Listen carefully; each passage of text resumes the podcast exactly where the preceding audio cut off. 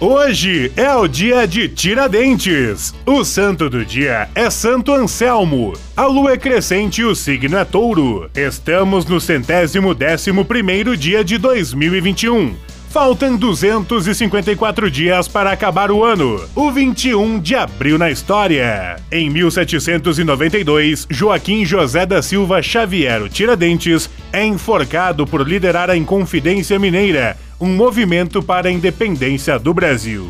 Em 1960, a cidade de Brasília é inaugurada oficialmente como a capital do Brasil. Em 1985, morre Tancredo Neves, ex-presidente brasileiro eleito de forma indireta. Em 2009, a Unesco e a Biblioteca do Congresso dos Estados Unidos anunciam oficialmente o lançamento da Biblioteca Digital Mundial. Em 2016, morre o cantor norte-americano Prince. Frase do dia. O homem não teria alcançado o possível se, repetidas vezes, não tivesse tentado o impossível. Max Weber